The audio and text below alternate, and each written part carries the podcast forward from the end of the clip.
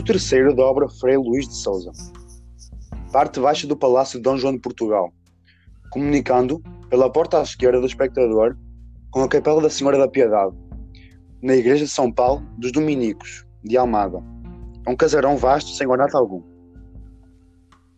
Arrumadas às paredes, em diversos pontos, escadas, tocheiras, cruzes, cereais e outras alfaias e guisamentos de igreja de uso conhecido.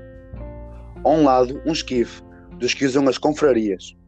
Do outro, uma grande cruz negra de tábua com o letreiro JNRJ e toalha pendente, que um se usa nas cerimónias da Semana Santa. Mais para a cena, uma banca velha com dois ou três tamboretes. A um lado, uma tocheira baixa com tocha acesa e já bastante gasta. Sobre a mesa, um castiçal de chumbo de credência, baixo e com vela acesa também, e um hábito completo de religioso dominico, túnica, escapulário, rosário, cinto, etc. No fundo, porta que dá para as oficinas e aposentos que ocupam o resto dos, dos baixos do palácio. É alta noite. Cena 1. Manuel Souza, sentado num tamborete ao pé da mesa, o rosto inclinado sobre o peito, os braços caídos e em completa prostração de espírito e de corpo. Num tamborete do outro lado, Jorge, meio encostado para a mesa, com as mãos postas e os olhos pregados sobre o irmão. Oh, minha filha, minha filha, desgraçada filha, que ficas órfã, órfã de pai e de mãe, e de família e de nome, que tudo perdeste hoje. A desgraçada nunca os teve. Oh, Jorge, que essa lembrança é que me mata, que me desespera.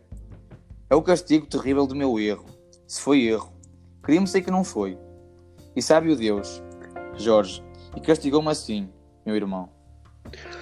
Paciência, paciência. Os seus juízes são imprescrutáveis.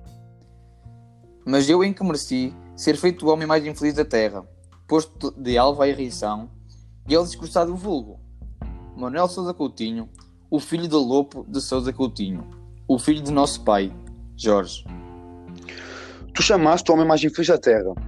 Já te esqueces que ainda está vivo aquele. É verdade. Mas não é nem tanto. Passeou mais, passeou mais longamente e bebeu até às fezes o cálice das amarguras humanas. Mas fui eu, eu que lhe preparei e que lhe dei a beber pelas mãos, inocentes mãos. Dessa infeliz que arrastei na minha queda, que lancei nesse abismo de vergonha a quem cobri as faces, as faces puras e que não tinham curado de outro peso, senão as da virtude e do recato. Cobri-lhes de um véu de infâmia, que nem a morte há de levantar, porque lhe fica, perpétuo e para sempre, lançado sobre o túmulo e cobrir-lhe a memória de sombras, de manchas que se não lavam. Fui eu o autor de tudo isto, o autor da minha desgraça e da desonra deles. Sei-o, conheço-o e não sou mais infeliz que nenhum.